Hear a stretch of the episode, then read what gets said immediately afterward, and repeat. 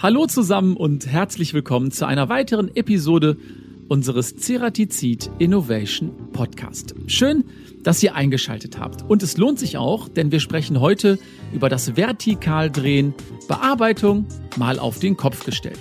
Wir sprechen über die neue Vertikaldrehmaschine Next der Firma Schuster Maschinenbau, deren Hauptspindel nicht, wie bei den herkömmlichen Drehmaschinen horizontal, wie wir es alle kennen, sondern vertikal angeordnet wurde. Was das Besondere daran ist, welche Vorteile es mit sich bringt und warum nicht längst alle Drehmaschinen vertikal angeordnet sind, das verrät uns heute der Vertriebsleiter bei Schuster Maschinenbau, Mathis Rühle. Ich freue mich drauf und euch viel Spaß beim Zuhören. Hallo Mathis, schön, dass du die Zeit genommen hast. Hallo, herzlichen Dank. Sag mal, ist das heute deine Podcast-Premiere oder bist du eigentlich schon alter Podcast-Hase und hast schon einige aufgenommen? Nein, also tatsächlich in der Tat für mich auch heute eine Premiere an der Stelle. Erster Podcast. Freue mich schon, wird bestimmt eine tolle Sache. Bin zwar generell Podcast-Fan und auch sozusagen Hörer, aber an der Stelle tatsächlich das erste Mal, ja. Ja, das ist schon mal eine sehr gute Grundvoraussetzung. Hast du denn schon mal kurz in unseren Ceratizid Innovation Podcast reinhören können? Ja, einmal, aber allerdings auch nur ganz kurz. An der Stelle denke ich eine tolle Sache und ja, wie gesagt, freue mich einfach schon. Ich frage dich deshalb, weil wir haben am Anfang immer eine Quizfrage und auch eine persönliche Frage an unseren Gast. Und damit würde ich jetzt einfach anfangen, okay? Prima. Mein lieber Mathis, weißt du eigentlich, wie man die Angst vor Maschinen nennt? Ich gebe dir ein paar Auswahlmöglichkeiten. Ist das A, die Maschinophobie? Ist das B, die Mechanophobie? Ist das C, die Robotophobie? Oder ist das D, die Automatophobie? Bitte. Also Harald, ähm, tolle Auswahlmöglichkeiten. Ich würde vorschlagen, weil es sich einfach schön anhört, würde ich hier mal auf A gehen, ja. Du sagst A, Maschinophobie und das ist natürlich falsch. Es ist die Mechanophobie. Aha, okay. Okay. Haben wir heute wieder was dazugelernt in unserem Podcast und wir können auch an der Stelle eine kleine Behandlungsmethode oder vielmehr eine Konfrontationstherapie anbieten, denn diese kann man direkt bei Ceratizid oder bei Schuster im Showroom, glaube ich, ganz gut durchziehen, oder? Ja, in der Tat. Wir sind natürlich da jederzeit und für alle Schandtaten bereit, wie du richtig erwähnt hast. Haben wir am Standort einen sehr tollen Vorführraum, wo sämtliche Maschinen dort stehen. Unter anderem natürlich auch die neue Next und da sind wir natürlich immer bereit dafür. Ja. Okay, also wer tatsächlich Angst vor Maschinen haben sollte, kann sich da gerne an den Mattis wenden und bekommt dann da die Möglichkeit, in den Showroom zu gehen oder ihr kommt einfach direkt zur Ceratizid. Könnt ihr euch aussuchen. Mathis, wir haben auch ein Zuschauerquiz. Da dürfen alle mitraten. Das ist eine Schätzfrage. Da darfst du jetzt nicht drauf antworten. Der Spannung halber machen wir das dann am Schluss. Aber mhm. ich stelle mal die Frage für alle unsere Zuhörer, denn ich hätte gerne gewusst, wie viel Kubikmeter realen Bearbeitungsraum bietet die größte Werkzeugmaschine der Welt?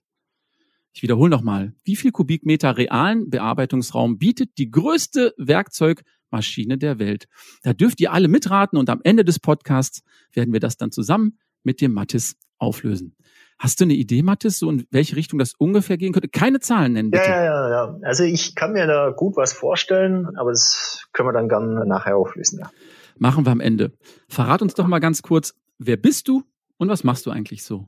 Ich bin jemand, der jetzt nahezu ja, 20 Jahre in der Zerspannung tätig ist, beginnend mit einer Ausbildung, einer Weiterbildung, habe dann Anwendungstechnik gemacht, auch für Werkzeuge übrigens, und durfte dann in sehr jungen Jahren ein Team leiten und ging dann eigentlich mehr und mehr über in den vertrieblichen Prozess und bin jetzt seit fast acht Jahren bei Schuster verantwortlich für den Vertrieb und betreue dort mit meinem Team die Aufgaben und die Gebiete, die wir einfach als Schuster, als Familienunternehmen quasi abdecken können. Und sag mir, welche Gebiete sind deine Spezialgebiete oder welche Gebiete betreust du speziell heutzutage im Vertrieb? Also bei Schuster ist es so, wir sind ein kleines Unternehmen, das heißt, auch in aller Konsequenz, bei uns muss eigentlich jeder nahezu alles abdecken können, ja, von der Expertise her. Bedeutet, wir haben jetzt nicht irgendwo hierarchisch irgendwelche Dinge aufbereitet, wo man dann explizit in einzelne Fachabteilungen gibt. Wir haben auch Fachabteilungen, das nicht falsch verstehen. Wir müssen das ganzheitlich bewerten können und auch abarbeiten können. Dazu gehört einfach im Vertrieb bei uns, dass wir uns auf die Aufgabe und lösungsorientierte Ansätze ja, stürzen müssen. Was war denn deine wichtigste Lektion im Maschinenbau, die du lernen musstest? Hm. Geduld zu haben. Gib uns mal ein Beispiel. Ein Beispiel. Wir haben oftmals Prozesse von der Anfrage bis zum Ausliefern von der Maschine, die können über Jahre gehen. Und das bedarf einfach, dass man stetig am Prozess von der Anfrage bis zur fertigen Maschine über die Dauer von so einem Prozess einfach mitgehen muss. Man muss sich Entwicklungen anschauen, man muss den Entwicklungen dann auch irgendwo Lösungen äh, bereitstellen und auch darstellen. Und das ist einfach eine Zeiteinheit, die geht nicht von heute auf morgen. Und das war wahrscheinlich mit die wichtigste Lektion, die ich einfach da auch lernen musste, weil früher war es so, es gab ein Problem, das musste am gleichen Tag irgendwo gelöst werden, ein Zerspannungsproblem, ein Werkzeugproblem oder ein Logistikproblem. Und ähm, das ist natürlich heute hier, ich sage mal, im Projektvertrieb ganz anders. Ja. Mathis, 20 Jahre bist du jetzt schon im Maschinenbau unterwegs und da gab es sicherlich auch einige Innovationen, die dich begleitet haben und sicherlich auch begeistert haben. Kannst du da ein, zwei nennen? Ja, absolut. Die gibt's tatsächlich. Und da sind wir auch im Nachgang immer wieder dankbar, dass es aus der Not heraus quasi, man sucht einen Lösungsansatz. Und diesen Lösungsansatz kann man wahrscheinlich in aller Konsequenz nie immer alleine erarbeiten. Da bedarf es innovative und starke Partner.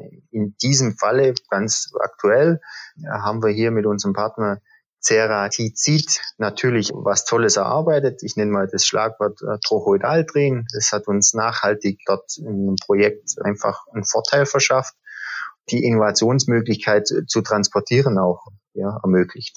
Jetzt haben wir uns im Vorfeld ja schon so ein bisschen unterhalten über die Innovationen bei Schuster und da fällt immer wieder das Wort Next, geschrieben NXT. Erzähl uns mal, um was handelt es sich dabei oder vielmehr um welche Maschine handelt es sich dabei?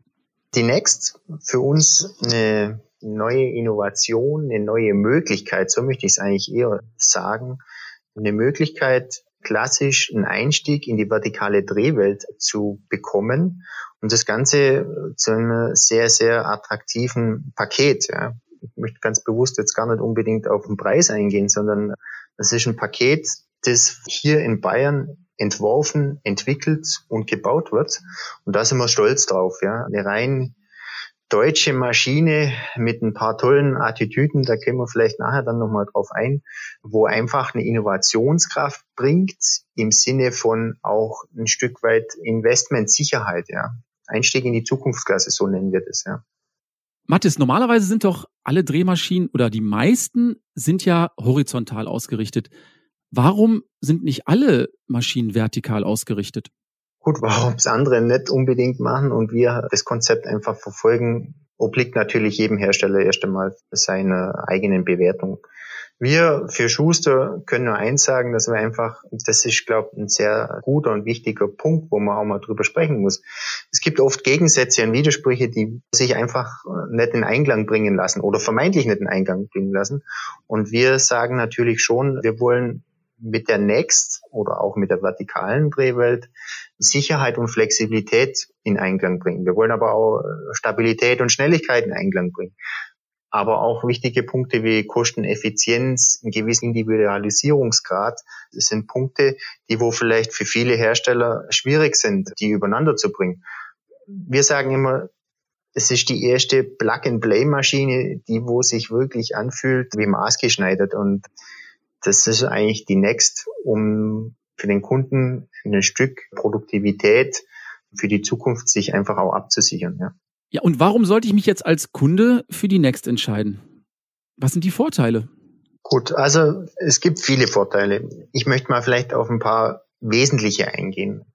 Die Next bietet einfach die Möglichkeit auch für Kunden, die nicht diese ultimative große Serien haben. Das muss man auch ganz klar unterscheiden. Jeder assoziiert, sage ich mal, vertikal mit einer Pickup-Maschine. Das bedeutet, ich habe automatisch eine Automation dabei. Das soll aber nicht unbedingt bedeuten, dass es zwangsläufig eine Maschine ist, die für ultimativ große Stückzahlen ist. Nein, sondern auch da wirklich für Klein- und Mittelserien. Und ich denke, da gibt es doch den einen oder anderen, der wo sich schon mal Gedanken gemacht hat, wie kann ich die Maschine als solches betreiben mit wenig Personaleinsatz, um eine gewisse Effizienz rauszubekommen. Und da macht eine Vertikaldrehmaschine Sinn.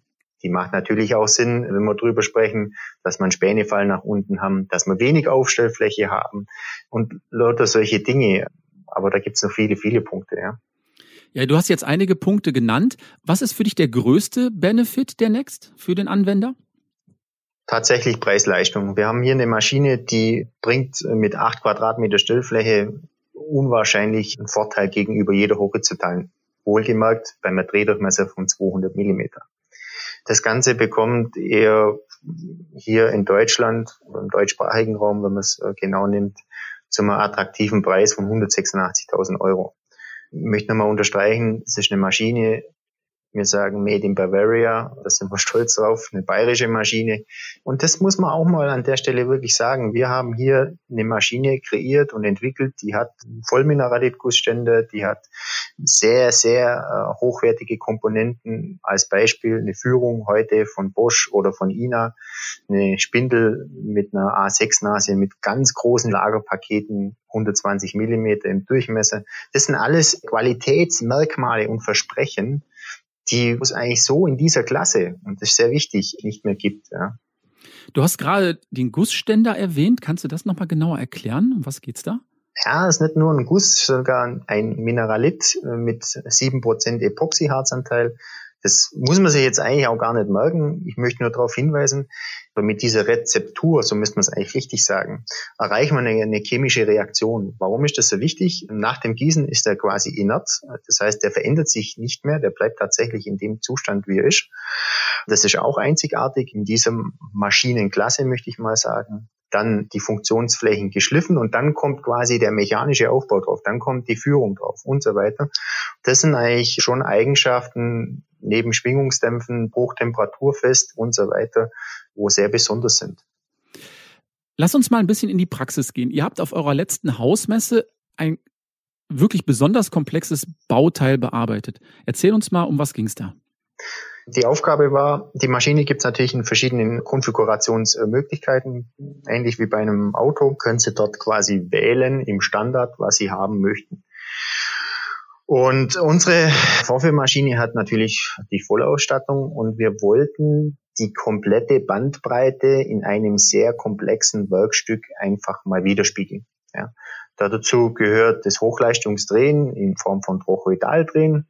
Dazu gehört aber auch eine sehr präzisionsanfordernde Bohrbearbeitung darzustellen.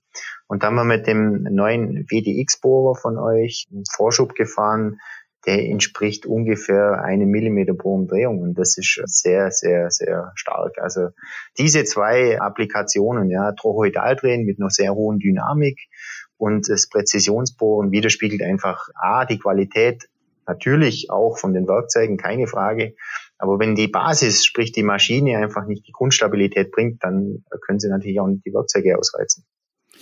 Wenn ich das richtig verstanden habe, kommt ja die komplette Werkzeugbestückung von Ceratizid. Wie seid ihr da vorgegangen?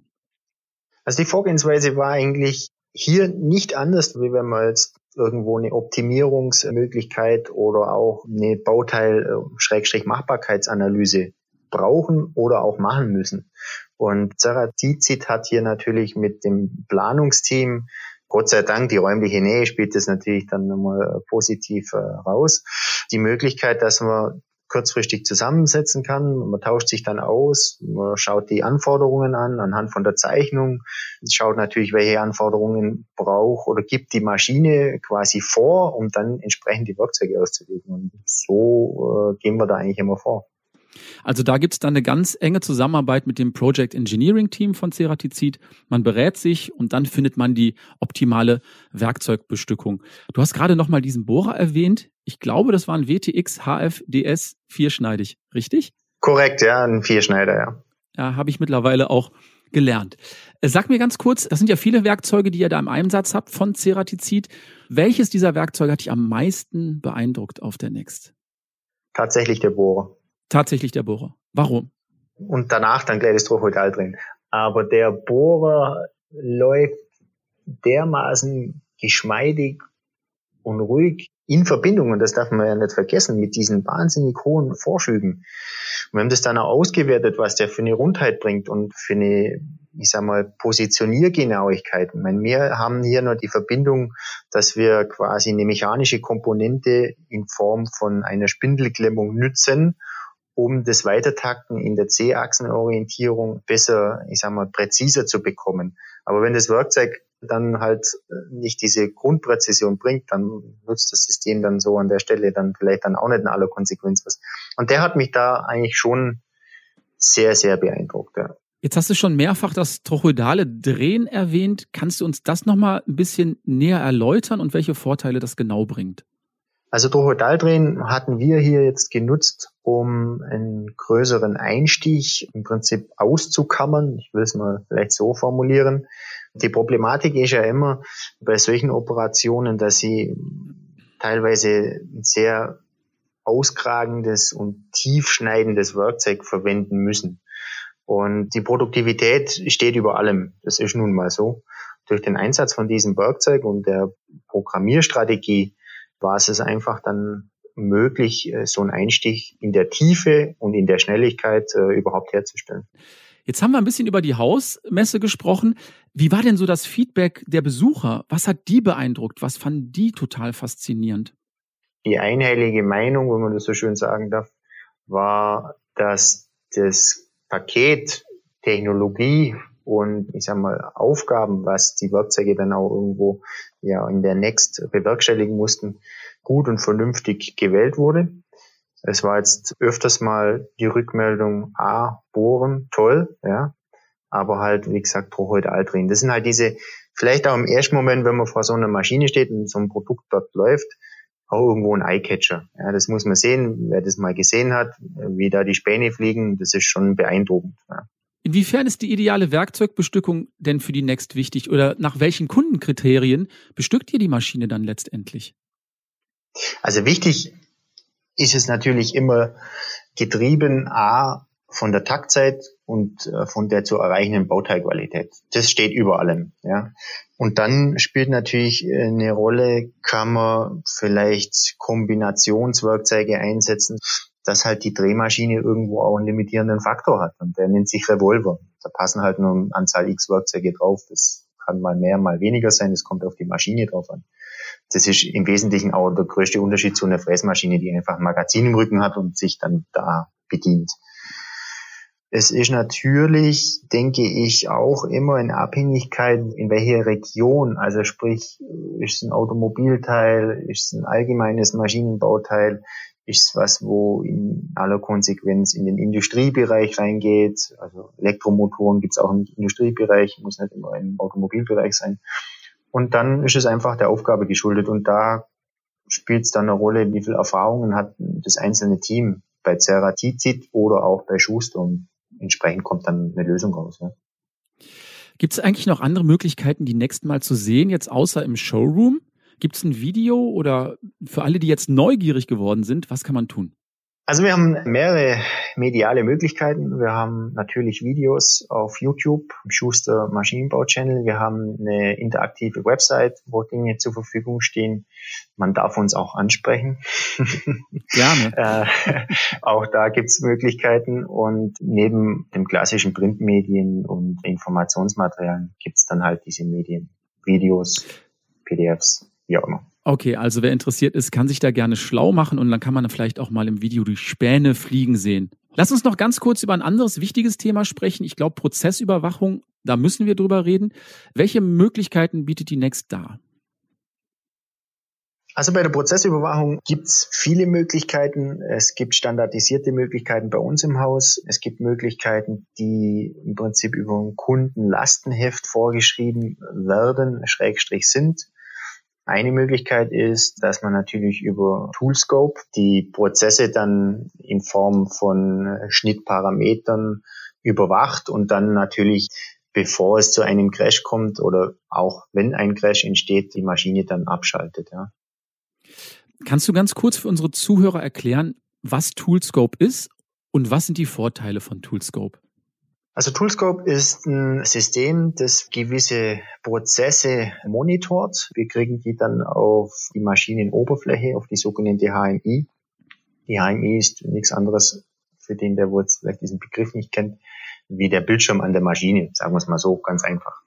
Dort werden natürlich dann die einzelnen Prozesse überwacht in Form von äh, Stromlastaufnahmen und es findet ein Abgleich statt und sollte eine Kennziffer, ich nenne es jetzt mal ganz bewusst Ziffer und keine Zahl, nach oben oder unten hin abreißen, dann schlägt das System Alarm und die Maschine schaltet ab.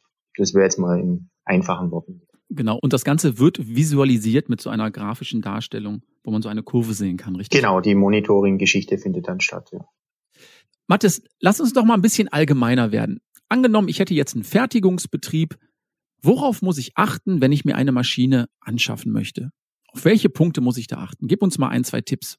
Achten sollte man tatsächlich erst einmal auf die Anforderungen, was möchte ich überhaupt machen? Habe ich Wellenteile, habe ich Flanschteile, habe ich Futterteile im Sinne von als Sägeabschnitt oder vielleicht sogar ein Schmiederohling? Welche Materialien möchte ich bearbeiten? Ist es Stahl, ist es Aluminium, ist es eine Superlegierung? Und von dem dann abgeleitet wäre dann tatsächlich der nächste Schritt, wenn es ein Futterteil wird, wie viel Automatisierungsmöglichkeiten möchte ich nutzen in aller Konsequenz? Muss das Teil fertig gedreht von der Maschine kommen, eventuell gemessen sein? Solche Dinge. Die Peripherie muss klar sein. Der interne Materialfluss sollte man sich überlegen. Das heißt, kommt das Teil von Hand auf eine Maschine drauf oder soll es vielleicht mit einem Roboter aus einer Kiste gegriffen werden? Also da gibt's viele, viele Punkte, die wo man in der Auswahl, in der Matrix sich irgendwo mal klar werden sollte und ähm, kann man natürlich dort die passende Lösung finden. Und wenn ich mich dann entschieden habe, welche Entwicklungsprozesse müssen noch durchlaufen werden?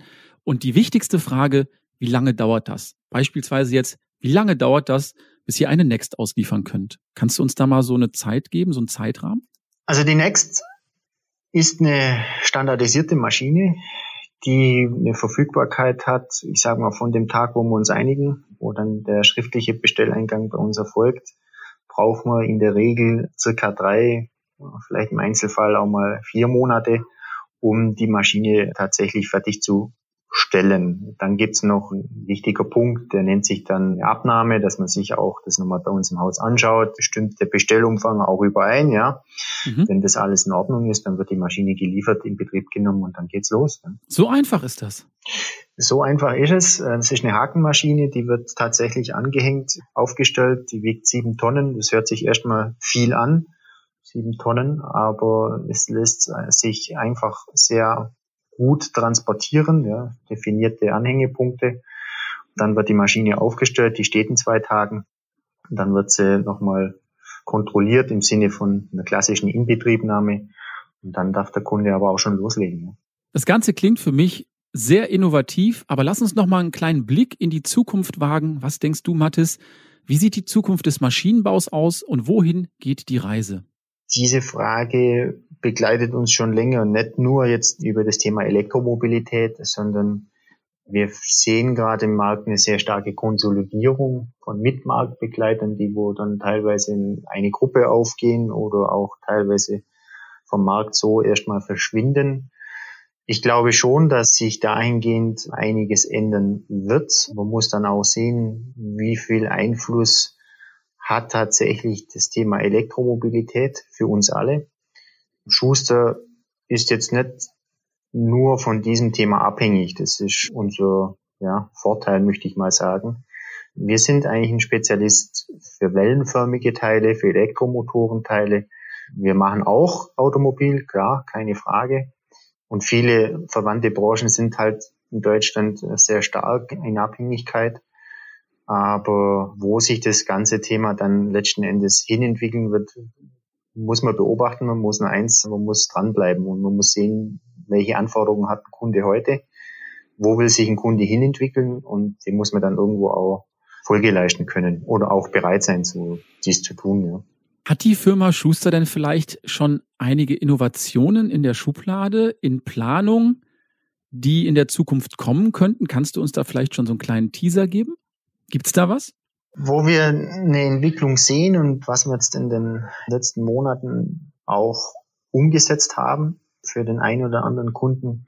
Möchte mal so sagen, man will nicht nur die Verantwortung, sondern vielleicht auch die Innovation ganz bewusst bei einem, ich sag mal, Partner lassen und äh, die dort auch sich entwickeln lassen.